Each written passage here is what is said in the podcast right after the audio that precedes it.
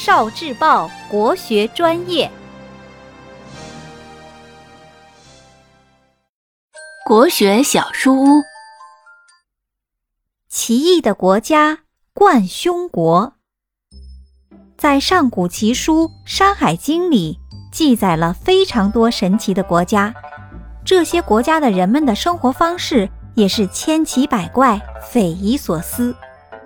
在《海外南经》里记载了一个国家，名字叫做冠胸国。冠胸国的人胸口有一个大大的洞，贯穿整个腹部，也就是说，这里的人没有正常的心脏。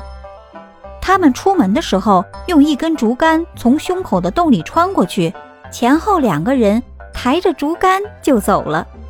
据说在打仗的时候。这个国家的人因为找不到心脏，敌人往往伤不到他们，非常神奇。